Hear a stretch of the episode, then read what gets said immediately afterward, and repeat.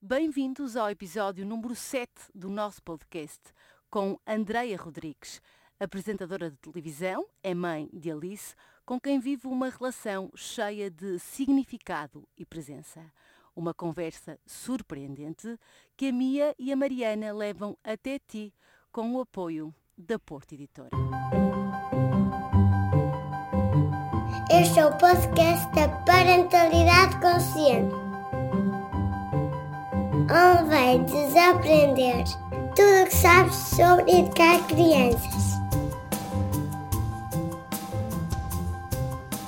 Bem-vindos ao podcast da Parentalidade Consciente. Olá, Mia. Olá, Mariana. Temos aqui uma convidada muito, muito especial uhum. connosco hoje, a Andreia Rodrigues. Olá, Andreia. Bem-vinda. Obrigada. Obrigada por teres aceito este, este nosso convite para, para abrir as portas do teu coração. Uau. Não é?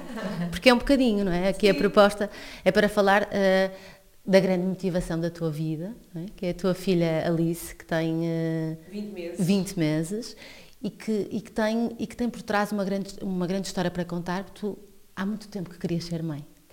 Sim. Uh, Querias muito ser mãe. Sim, sim era, era, um, era um desejo há muito que queria ser. Uh, por uma razão ou outra fui adiando e depois quando achei que agora é que é isto vai ser rápido e fácil, não foi. Uh, e portanto e vivi uh, duas gestações que não, que não evoluíram, portanto tive que lidar com isso, fazer o meu luto, filo, segui em frente uh, e, e, de repente tenho a Alice nos meus braços e eu acho que há aqui os ingredientes tanto poderiam ser os necessários para seguir um caminho de parentalidade consciente ou então uma procura pela perfeição que não existe. Certo. E tu conseguiste uh, fazer o desvio para a parentalidade consciente? Sim, creio, sim. Creio, creio, creio, creio, que sim. Creio que, que vou fazendo o meu caminho. Um, a perfeição não existe e, portanto, uma frase que eu utilizo muito é sermos perfeitos na nossa imperfeição. E, que a minha também a utiliza muito. E sim. aceitarmos, eu, eu acho que é, é, aceitarmos isso, isso mesmo e sabermos que há dias em que vai correr menos bem, que vamos falhar e tentar gerir as culpas sem que elas sejam tomadas como culpas. Já lá vamos às culpas. Eu, eu perguntava-te, hum, estas duas experiências, Uhum. estas duas perdas estacionais, não é? O que é que elas te trouxeram? É que trouxeram à Andreia enquanto mulher e enquanto mãe? Olha, ah, numa fase inicial, insegurança. Quando engravidei da Alice, os primeiros tempos foram muito pouco efusivos, ah, porque tinha muito medo que, que voltasse a acontecer. Ah, Porque na primeira, ok, aconteceu, pronto, mas a segunda eu achei que não, não podia, não ia voltar a acontecer, portanto agora ia, vai correr tudo bem, de repente. Eu tive, soube no meu dia de, de aniversário que, que, que eu, o coração já não tinha batimentos, portanto foi um dia muito marcante. Na altura eu já tinha partilhado com algumas pessoas da família, tive que gerir esse almoço uh, sem dizer às pessoas para não uh, as entristecer, não era suposto, antes de gerir aquelas emoções todas e no dia seguinte logo, logo contei. Um, mas acima de tudo ensinou-me a lidar com, uh, com as inseguranças, uh, ensinou-me que os lutos são essenciais, é importante fazermos o luto, aceitarmos que não somos perfeitas e que hum, o, o, sermos mais femininas ou mulheres, ou, isso não depende de todo do termos ou não um filho, da capacidade que, termos, que temos ou não de gerar um filho. Não somos mais ou menos mulheres por isso. Isso, isso, isso hum, tornou-te também uma pessoa que pratica mais compaixão, de alguma forma? Sim. Pelos outros? Empatia. Empatia, sim. Sim, sim, eu acho que. Sim, porque eu acho que há, uma coisa há coisas que são demasiado enraizadas em nós. Nomeadamente o chegar perto de alguém, essa pessoa tem 30 e qualquer coisa, é casada, é uma vida estável, então, e filhos? Não é? Nós não sabemos. O que é que está por trás? Não sabemos sequer se aquela pessoa quer ter filhos. E se essa pergunta não é violar um espaço uh, que aquela pessoa não quer que seja violado, seja por que razão for. Seja porque não quer que alguém a pressione a ser mãe só porque a sociedade convencionou que, uh, tendo determinada idade, uh, uma vida estável, estando casada ou junto, ou seja o que for, que temos agora de ter filhos. Não, isso não é assim. E não tem de ser assim. Portanto, e, e, eu lidei muito com essas perguntas e com esses julgamentos e, e pessoas que. Eu lembro-me, houve um, um dos dias, eu estava a fazer um programa em direto. Uh, e, e, na altura eu soube que tinha perdido o bebê. Eu fui fazer no mesmo programa, segui. Uh, eu tive uma semana, portanto, à espera que o corpo uh, expulsasse naturalmente, o corpo não expulsou. Uh, a minha médica aconselhou-me então a ser internada para fazer a aspiração e, um, e aconselhou-me a ficar uma semana em casa. Eu disse: não, não vou ficar uma semana em casa, na segunda-feira vou trabalhar. E assim foi, fui internada num sábado, no domingo a intervenção foi feita, na segunda-feira fui trabalhar. e fui trabalhar porque para mim era o melhor, era seguir em frente um, não, não estava isso... preparada para fazer o luto naquele preciso momento e, portanto, eu precisava de tempo e, e então precisei que o corpo deixasse de se sentir grávido.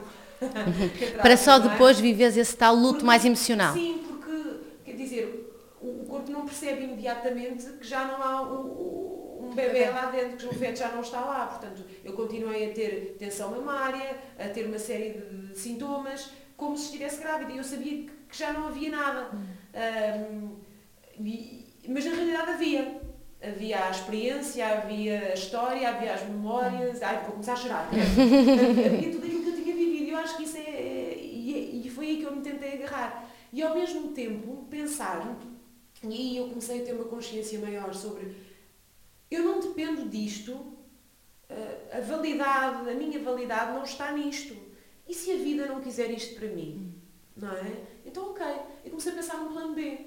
E se eu não tiver filhos porque a vida não quer que eu tenha filhos? Ok. Que forma é que eu me concretizo? Porque eu concretizo, eu sempre me concretizei até aqui. Portanto, ok. E foi a essas coisas uh, que eu me comecei a agarrar uh, para descobrir uh, quem é que eu sou um, para além da maternidade e que me ajuda agora. Certo, porque, porque tu não não queres ser uh, ninguém através da tua filha de alguma forma e isso é, isso é poderoso aquilo que, não, que isto também te trouxe não quero que ela seja alguém só porque isto ou porque aquilo quero que ela seja ela por ser é? ela é parte de mim será sempre mas será sempre uno é um indivíduo e, e tem que ser tratada como tal portanto ela não é uma continuidade de mim e eu não posso olhar para ela dessa forma uh, também Há uma publicação que tu, que tu, que tu fizeste, apesar de tu não seres uh, excessivamente participativa nas, nas, redes sociais, mesmo na forma como, como falas da tua filha, já lá vemos, mas há uma publicação que tu, no teu texto mencionas alguma coisa como farás o teu caminho, as tuas escolhas, serás quem queres ser e eu aqui estarei sempre para te ver crescer, para te dar o melhor que posso dar, amor e colo. E que reflete um bocadinho, acho eu, esta a mãe que tu queres ser e a mãe que tu és também, Andreia. Sim, porque eu acho que ela, acima de tudo, quando, quando pensamos no. Ah, eu hoje estava a ouvir na rádio, a ouvir alguém diz que. Uh, confesso que tenho imenso orgulho porque eu sou professora de determinada coisa e o meu filho seguiu essa, essa área.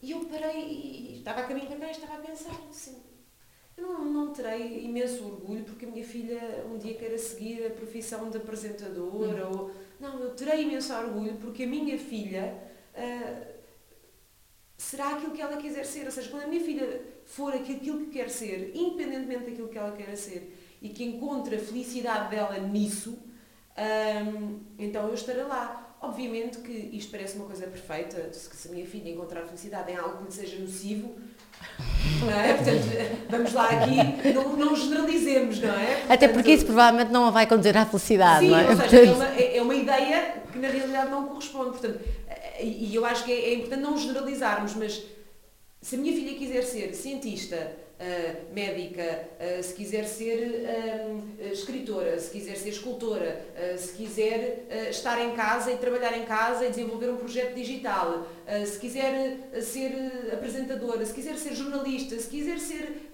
alguém que tenta contagiar os outros pela sua experiência de vida, se quiser ser voluntária, ir para a África e ajudar os outros e viver a vida dela nessa ajuda pelo planeta, pelo ambiente, seja pelo que for. Uau!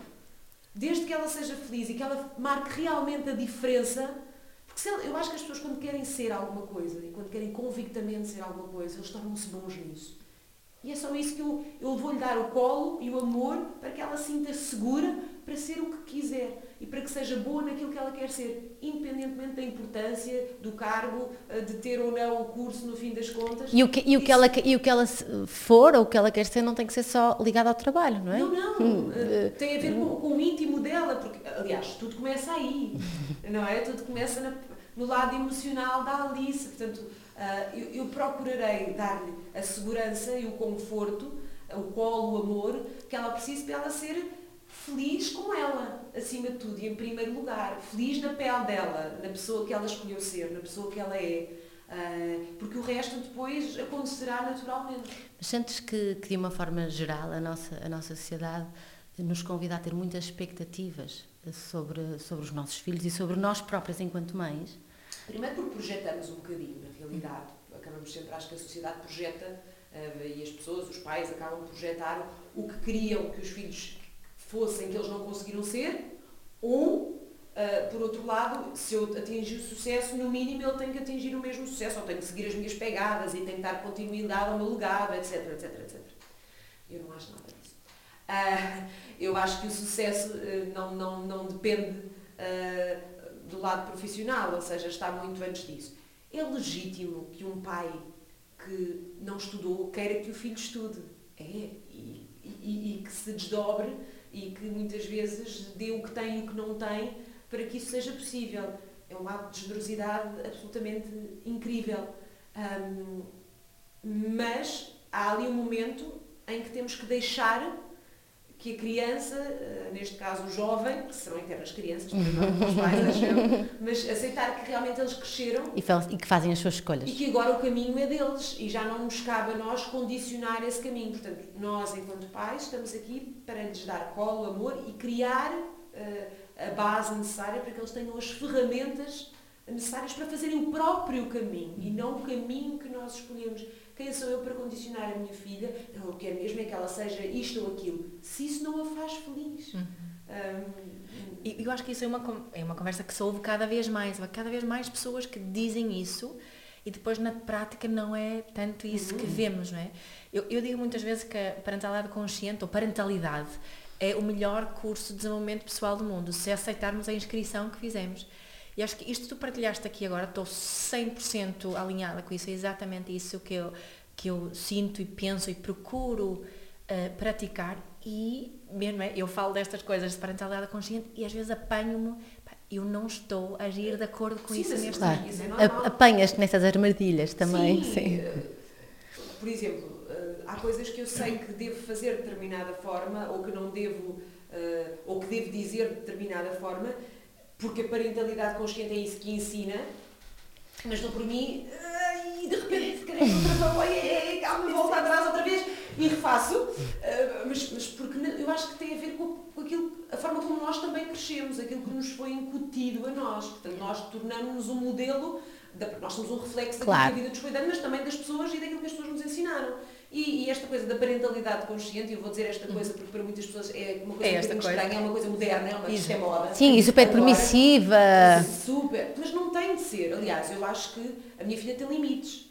Por exemplo, a minha filha tem 20 meses. Eu deixo que a minha filha escolha a roupa muitas vezes que veste. Uhum. Mas eu não lhe abro a gaveta e disse escolhe. Não, eu tiro uma, duas calças e digo queres estas ou queres estas? Uhum. Uh, portanto, eu deixo que ela tenha autonomia e deixo que ela promova-lhe essa autonomia Adequada. com limites.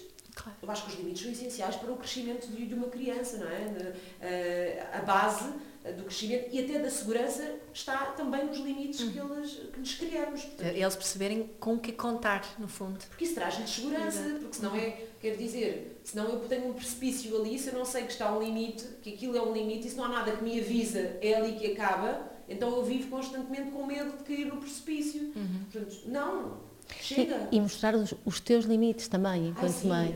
É? Eu acho, mas eu acho que é, esse, esse, é um dos maiores desafios. É, né? uhum. Nós é que somos os limites para os nossos filhos, no fundo, não é? Sou sempre, como, como o, o, o líder que é suposto eles seguirem, o limite acaba por ser sempre nosso. É? E Sim. isso é que nós temos que mostrar. Eu acho é que lá está a questão da culpa. Hum. E agora falando um bocadinho de culpa, aqui antecipando se calhar até um bocadinho daquilo que Não, sim. Um, quando nós vivemos com uma culpa constante e não, nos, não somos compreensivos connosco, nós, mães, pais, uhum. então aí já temos dificuldade em estabelecer os limites. Porque às vezes nós também temos que dizer ao nosso, ao nosso filho, mesmo que possamos achar que ele não percebe, a dizer a mãe hoje está muito cansada, a mãe hoje não vai conseguir fazer isto, não, hoje não. Ou a mãe não quer Ou- brincar. Ou, ou eh, hoje, hoje não, não me apetece e não há mal nenhum nisso. Temos que nos respeitar também a nós e eles também têm que aprender que os pais também têm os seus limites. Essencial. Sem dúvida, porque educamos pelo exemplo. Não é? Portanto, eu acho que isso é essencial, mas a culpa muitas vezes leva-nos a querer, na busca pela perfeição, e porque não, não, eu vou dizer que não, meu Deus, e agora, e não vou brincar, e não... E porque a, parentalidade consciente abre portas maravilhosas, mas abre-nos também essa porta da culpa quando já fizemos alguma coisa para trás que não está tão alinhada com esta, com esta parentalidade Andreia até consciente. apanhou é? muito cedo. A Andreia teve essa sorte, mas exemplo eu, Sim. eh, há coisas que olho para trás e, e, e carrego o peso dessa culpa, portanto, ela às vezes é difícil de gerir também, não é? Eu também, apesar, apesar, apesar de ter. Eu tive um contacto muito cedo. Aliás, eu conheci a Mia através da, Tatiana e do, do, do Tito, Sim. Centro de Pré Pós-Parto, e foi a Tatiana que a primeira vez me chamou. Eu estava grávida e eu sou muito grata por isso. E, e, e, e há bocadinho, quando estava a falar do exemplo, eh, eh, o exemplo é que eu estava a falar que a minha filha vai ter um mau feitio sair à mãe e ao pai nisto. Agora estou a dizer que o pai tem mau feitio. Não, querido, não tem. Ah, Sou só eu. Sou só eu. Mas, mas eu estava a dizer, Ih, vai ser. E ela disse, olha, calma, nunca digas à tua filha eh, tens mau feitio ou tu és assim, tu és assado. Estás a condicionar o comportamento dela. Se ela está num dia em que está com mau feitio, diz hoje estás com mau feitio. Portanto, foca, é aquele momento, não é, ela não é essa pessoa, ela não é o mau feitio. Não é o comportamento que a define. Exatamente. E então, isso, eu parei para pensar sobre isso e acho que foi o primeiro contacto real com que eu tive com parentalidade eh, consciente e depois, claro, como falaram de vídeos da Mia eh, e eu comprei o livro da Mia eh, e comecei a ler o livro da Mia e me ajudou muito a tomar consciência. Portanto, eh, tu já, tu já foste para. Já, já foste uma mãe que já tinha estes con- conhecimentos todos para trás, eu, certo? eu, eu, eu entrei na maternidade, eh, ou seja, a Alice nasceu e eu já tinha lido o livro da Mia. E durante a gravidez? Olha, durante a gravidez hum, eu falava muito com a minha filha, Uhum. Uh, mesmo, e até quando estava chateada. Acho que comecei logo a dizer, filha, a mãe hoje está num dia difícil, desculpa se tu estás a sentir um bocadinho mais de stress, um bocadinho isto, hoje não, não está fácil, filha. Mas, a ma- e mesmo no final da gravidez, houve uma altura, isto é estranho, porque eu desejava muito a Alice, mas uma altura em que eu disse, eu não sei se estou preparada. Acho que todos nós. Eu não sei se estou preparada. Dá para ficar aí mais uns tempos, sossegada? Não sei, uma gestação de 24 meses. Mas exato, mas não cresces, ficas aí, mas não cresces mais, também não aguenta mais. Ahm, e, e na realidade, eh, eu acho que eu, eu não percebi que estava, ou melhor, eu percebi que, que o que vinha aí ia ser muito maior do que aquilo que alguma vez eh, imaginei. E ainda assim, ahm, quando vem é pior. Ou seja, tem tanto, é t- tem tanto de extraordinário e, e supera tanto as expectativas eh, no bom, mas também no lado da exaustão, da, do Desespero. desespero, da ansiedade, do desconhecimento total de uma série de, uma série de coisas. Mas eu lembro-me de, até nisso, no final da gravidez, eu disse ao filho, olha, a mãe, ah, a mãe hoje pensou que se calhar era bom que tu ficasse aí mais um tempo, mas porque também não te queira conhecer, filha. A mãe quer muito conhecer. A mãe, e, e quem me visse, se houvesse uma câmara, disse, está louca. Estavas a falar Mas alto. estava a falar alto, não, fala alto, ainda por cima que eu é aquela moça, não é? Portanto, começava logo a verbalizar. Portanto, disse, então, eu disse, filha, mas a mãe, a mãe quer muito que tu nasças, só que é normal, a mãe também tem inseguranças, e se tu estás aí quentinha, também para ti quando saís cá para fora vai ser uma descoberta, e, e para a mãe também, percebes? A mãe também está a nascer contigo, e, portanto, a mãe às vezes apetecia ficar um bocadinho mais assim, como está, mas a mãe adora. Portanto, sim, eu comecei- a a praticar a parentalidade consciente cedo. E a partilhar-. É, Eu, há um, há um, eu, eu sou, estudei muito com o senhor que se chama Jesper que é um terapeuta familiar dinamarquês, eh, e ele tem um título de um livro que eu adoro, que acho que estás aqui a dar um exemplo do que é que isso quer dizer. Um, eh, que é eu estou aqui, quem és tu? É como se fosse a criança está a dizer Sim. e tu estás a dizer à tua filha quem tu és neste momento. Já começaste isso quando ela estava dentro da tua barriga. E esta, esta, hum, esta abertura para com os nossos filhos de notar este sou eu, não é? Porque no fundo é essa pergunta que nos estão a fazer, não é? Quem és tu, mãe? E é isso que estás a dizer e acho que muitas vezes nós como pais e mães escondemos-nos atrás de alguém pa- que não somos. Sim. Uhum. E do papel, não é? Do papel da mãe. Da perfeição, lá está, temos que ser assim, ou temos que ser muito compreensivas aqui, ou temos que ser mais ah, rígidas ali. E, e eu falo muito com a minha filha. Hum. Eh, Mesmo, mas eh, ela pode não entender Tudo. tudo, Uhum. mas eu acho que ela entende a intenção e eu acho que e isso é bom estabelecer essa, essa conversa porque a mim faz-me bem. Yeah. E eu acredito que para ela também, e há alturas em que eu acho que ela percebe, à maneira dela, eu acho que ela percebe. E ela sente muito mais do que só as palavras, não é? Claro, a forma, O tom de a voz, intenção, o tom de de- voz, é. a própria linguagem corporal, não é? Uhum. Portanto, Mas vem aí, e se calhar já estás a começar a, a- a sentir, algumas que são as as expressões sociais, não é? Do que é suposto fazer e o que é suposto a tua filha em determinadas alturas e a forma como te relacionas, se já dorme na cama sou dela. muito pouco pressões sociais. És, és pouco penetrável, é isso? Era isso que Sou, sou, sou. Sou porque eu, porque quando eu faço alguma coisa, eu acredito convictamente que aquilo está certo, porque eu pesquisei sobre aquilo, porque eu li sobre aquilo e porque eu fiz as minhas escolhas. Portanto, eu não estou a fazer aquela escolha porque alguém me disse para a fazer. Eu antes de a fazer, obviamente houve alguém que me aconselhou, mas antes de eu fazer eu, eu li as várias hipóteses e aquela foi a que fez sentido para mim. Então se faz sentido para mim está tudo certo. Minha filha dormiu no meu quarto até aos 16 meses, praticamente até aos 17. Ah, ou mais. Ah, mas por aí, foi ali aos 17 meses. E, e digo uma coisa, por mim eu não a tirava, eu- ou seja, eu tirei porque achei que para ela era o melhor, porque ela começou a dar sinais, e eu falei com a Andreia Neves, por exemplo, que é uma especialista em, em sono, Sim. um, e eu falei com a Andreia e a Andreia disse, a Alice está-te a dar sinais de que precisa de ir para a cama dela, portanto, se calhar é a melhor opção. Mas eu, eu por mim, eu continuava a tê-la ali e dizer, a Alice, aos 15 anos, não vai querer dormir ao lado da mãe, é coladinha à mãe, não vai, é até antes disso. Portanto, é como a questão do colo. Tu acompanhas os passos que ela, os sinais que ela dá, um É bocado. isso que eu tento, ou seja, obviamente é importante respeitarmos e também estabelecemos os nossos limites, portanto, é encontrar um equilíbrio familiar, uma dinâmica familiar que seja positiva. E que funcione para porque todos. depois também, Claro. exatamente, porque também estamos, é é o bebê, é o bebê, é o bebê, e depois começamos a defraudar-nos a nós e, a E ao, e- e ao casamento, não é?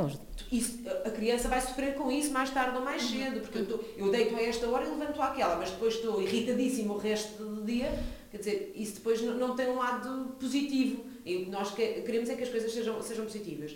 Mas sim, eu, por exemplo, eu, eu sou hum, a favor de, de um bocadinho do Montessori, tudo o que tem a ver com a forma de uh, desenvolver a autonomia, uh, mas a mim faz-me confusão uma cama no chão.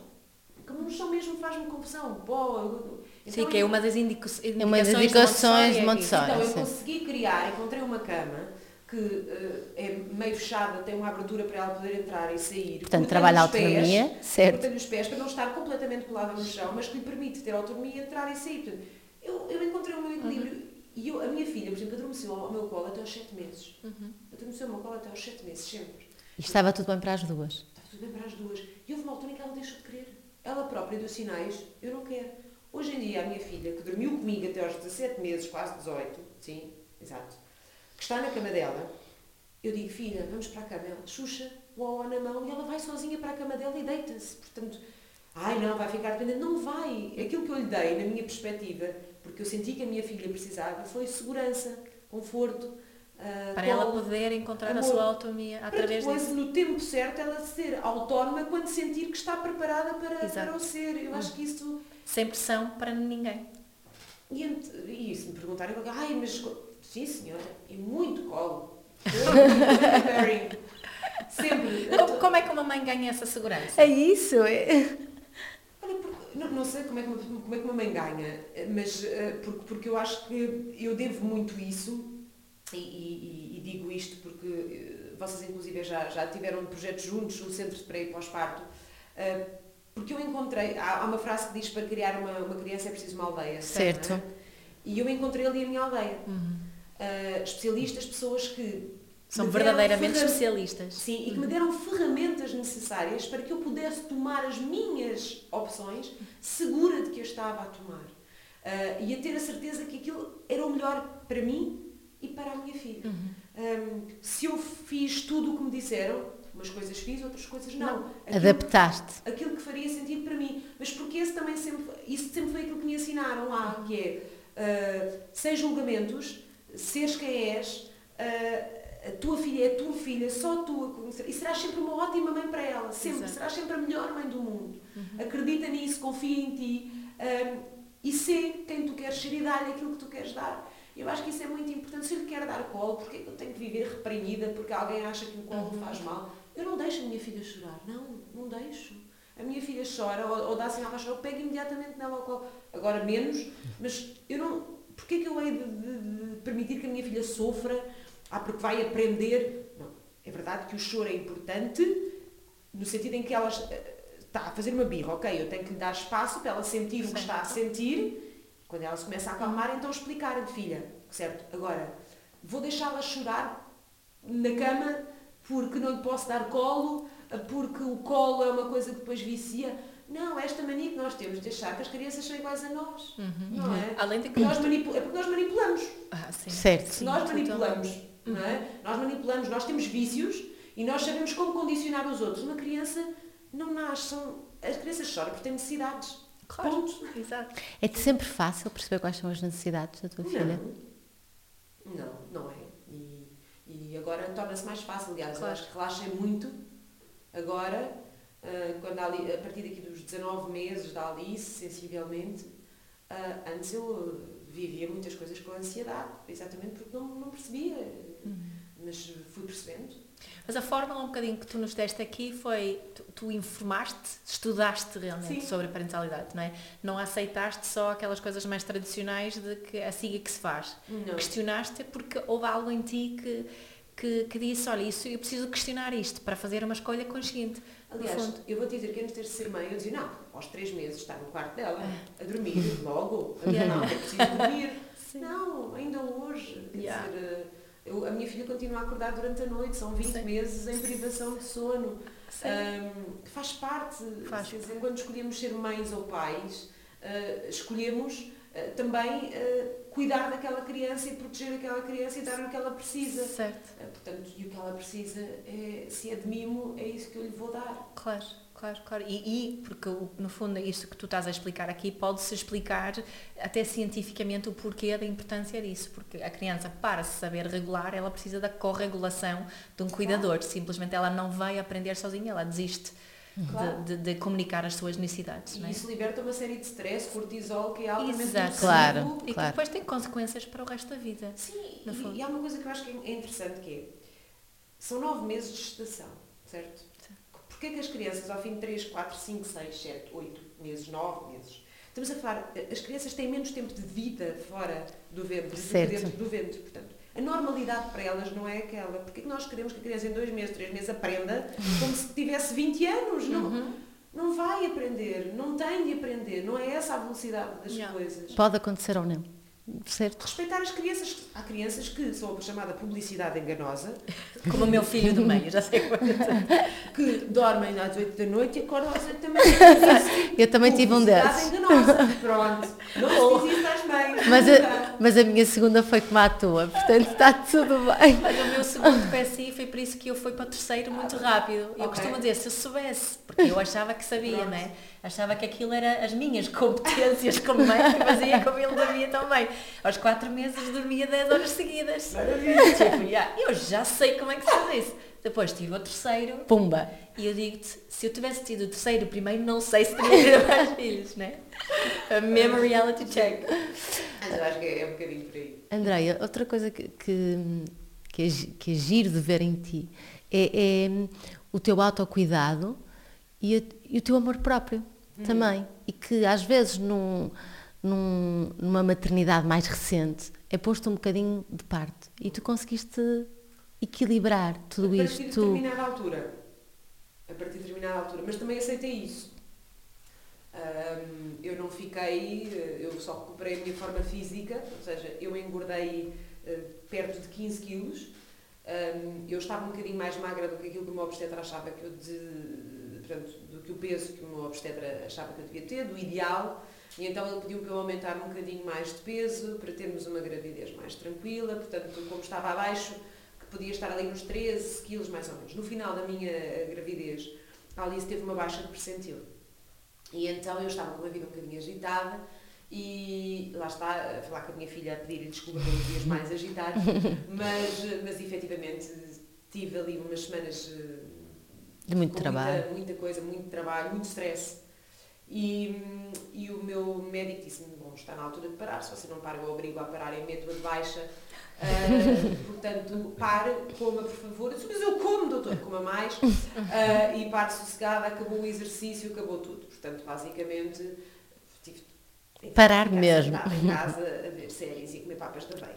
Uh, e, e, e cumpri com isso. A Alice não aumentou de percentil por isso, percebemos que, depois uma coisa engraçada, lá está, eu culpei-me na altura por isso, depois uma obstetra, de uma forma muito generosa, explicou-me que a culpa não era minha, simplesmente uma coisa que está a acontecer cada vez mais e que até vai ser alvo de estudo tem a ver com o facto das placentas estarem a envelhecer precocemente. Uhum. E isso, uh, ou seja, não chegarem muitas vezes às 40 semanas com, em condições, nas condições que deveriam chegar. E isso é que Ah, explica a baixa de peso E de... provavelmente Alice. a minha a placenta começou a envelhecer, aliás, 36, 36 semanas mais ou menos, começou 35, melhor dizendo, porque a Alice nasceu aos 37 e 5 dias. Portanto, mas houve ali que foi quando ela baixou, ali houve uma baixa Ou seja, não estava a ser alimentada o suficiente Uhum. pela E isso é muito. O próprio obstetra disse que, em princípio, isso deve-se ao stress, ao estilo de vida. Uh, nós mudámos o nosso estilo de vida e connosco o nosso, o nosso corpo também se vai alterando. Vai não é? respondendo a isso. um, e eu disse, então, mas isto numa próxima gravidez vai acontecer? Não, não, não, uma placenta é uma placenta. Exato. placenta é só o que é, portanto não, não há duas placentas iguais na mesma pessoa. Pronto. Ah, neste, neste sentido, engordei um bocadinho, mas não vivi o stress de agora tenho que recuperar rapidamente a minha forma física. Não, eu tive barriga de gravidez aí até aos 5 meses. Ah, portanto, e aceitei isso. ah, porque o meu foco ali era o outro, portanto, porque eu achei que as coisas têm todas o seu tempo. Uhum. Ok? Portanto, eu agora, o meu foco é a minha filha, estar para o meu marido de determinada forma, porque é impossível estar e não podemos estar de outra forma. Ele também estava para mim ah, da forma que deveria estar, portanto, encontramos a nossa dinâmica familiar e eu estava... Reprogramaram-se também. Sim. Ah, e, e eu não estava tão importada assim com ah, o exer... comecei a fazer exercício, mas mais até para sair de casa.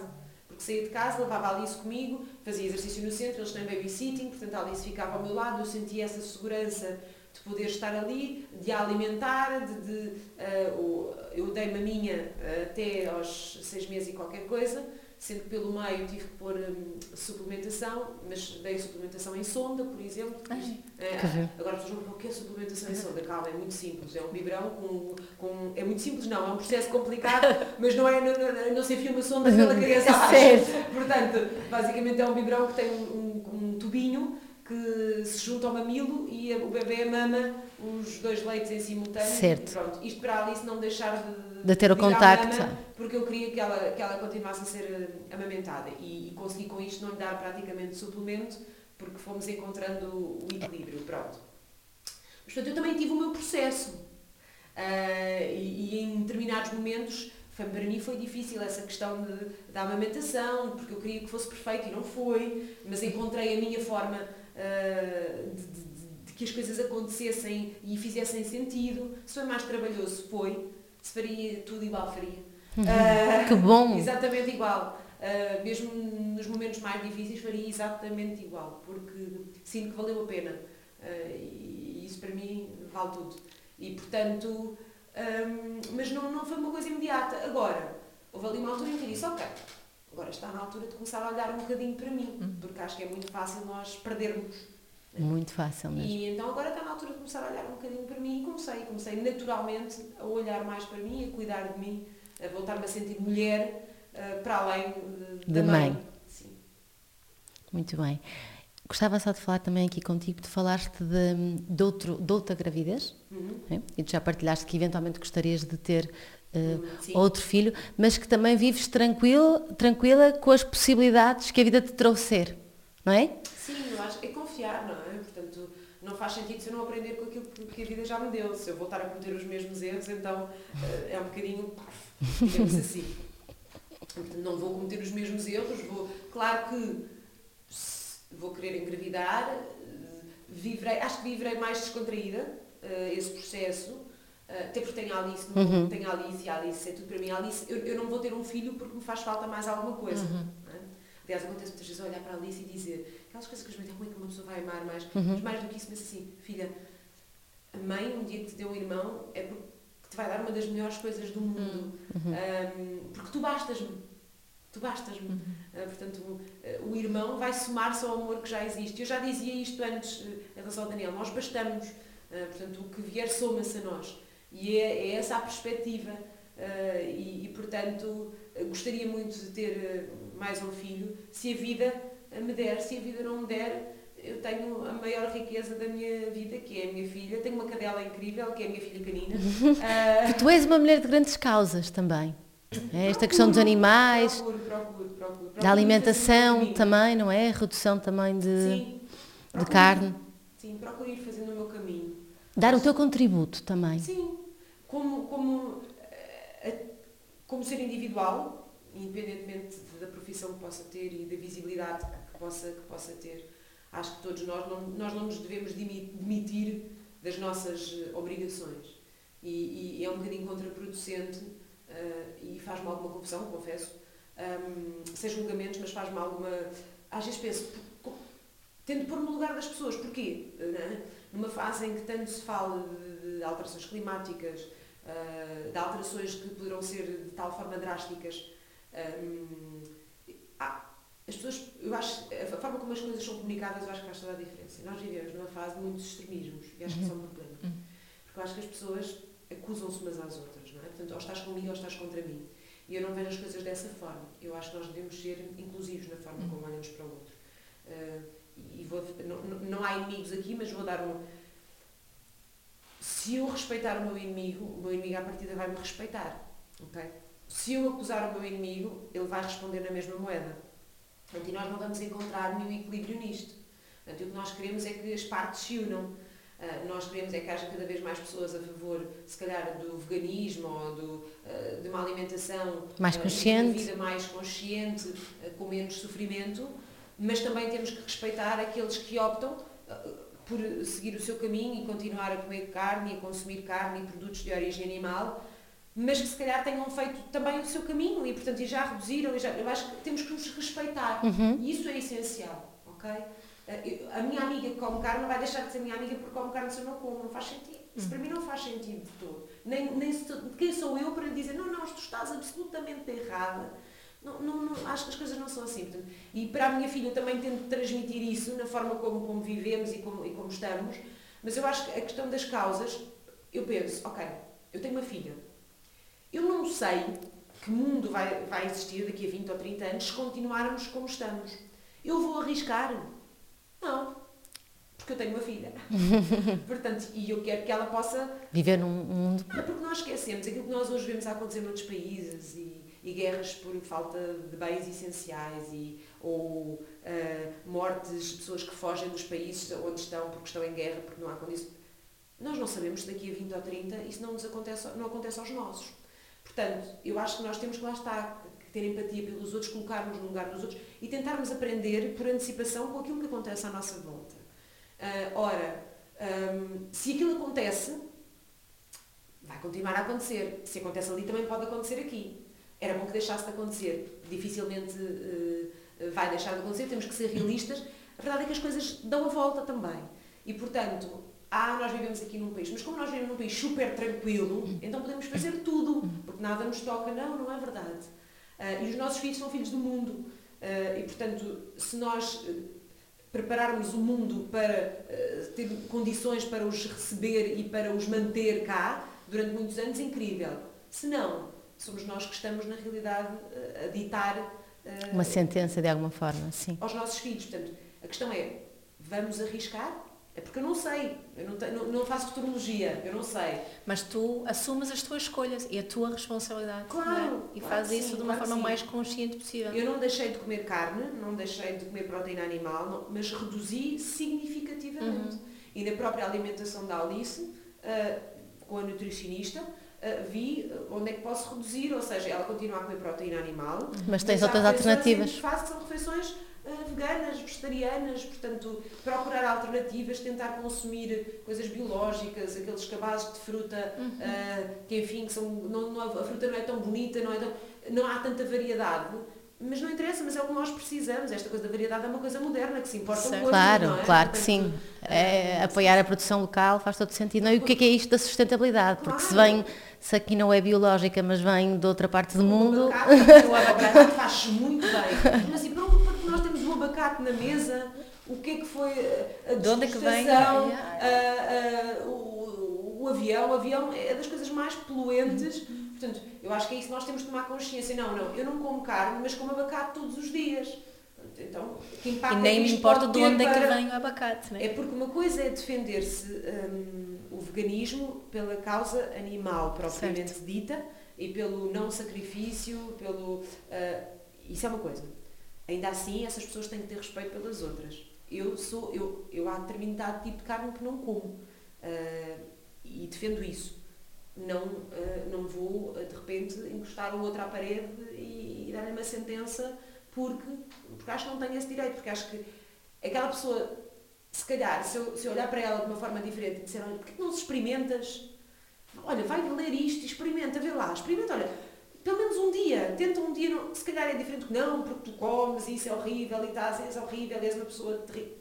Acho que é a forma como nós... É A abordagem. Se estás a influenciar ou se estás só a infectar. E não é? exatamente, exatamente, portanto, isso faz, isso faz a diferença. Agora, se eu defendo, ah não, não, não vamos ninguém come carne só porque as alterações climáticas estão a acontecer, mas depois como abacate todos os dias é um bocadinho contraproducente. Uhum. Ah, portanto, eu acho que é o equilíbrio. O que nós precisamos é de, é, é de equilíbrio na realidade, menos julgamento, ah, menos não e, menos, e, mais, e mais mais. Mais, mais. né? Menos não faças isto, não fazes aquilo e mais, porquê que não fazes mais isto, porquê que não fazes mais aquilo? O, apelo um bocadinho o mesmo como na parentalidade, não é? É de, de assuma as tuas escolhas de uma forma o mais consciente e informada possível. E positiva. E- E, sim. positiva. Sim, sim, sim. Em vez de dizermos menos carne no prato, mais legumes no prato. eu acho que faz, Faz toda a diferença. diferença. Yeah. Ah, é- eu acho que é a forma como, como comunicamos ah, que faz a diferença. E isso aplica-se na parentalidade, obviamente. Claro que sim. Em vez de dizer, em vez de dizer eh, não faças isso, ou não Faz isto. faz isto. é? Até, até porque outra coisa que aprendi há pouco tempo é que as crianças de determinada idade não processam o não, O não, no meio, no meio de- das frases. Portanto, e eu no outro dia fiz um teste foi filha, não metas a comida de Roma na boca. É, não deixei que ela pusesse, devia ter posto, mas não, não, não aconteceu, não foi, conseguia ter. Mas se eu disser, Alice, deixa a comida da Roma, porque é da Roma, anda a brincar com isto, ou vai antes comer. Roma Ela- que é a tua A cadela. Roma é a tua cadela. Exato. Ela automaticamente ela muda o foco dela. Uhum. Portanto, e isso faz toda a diferença. Yeah, Isso, isso é válido para as crianças em primeiro lugar, mas também para nós, não é? Claro, Para sim. todos. Primeiro, para processarmos o não, temos que primeiro processar a outra coisa. Claro. Qual é a alternativa? Andreia, já Temos estamos no mais fim. uma pergunta, é, né? temos sempre mais uma pergunta. Tadã, da minha. portanto. Mais uma pergunta que é, eu acho que tu já foste respondendo, mas agora assim como, como um resumo, que qual é a tua principal intenção como mãe?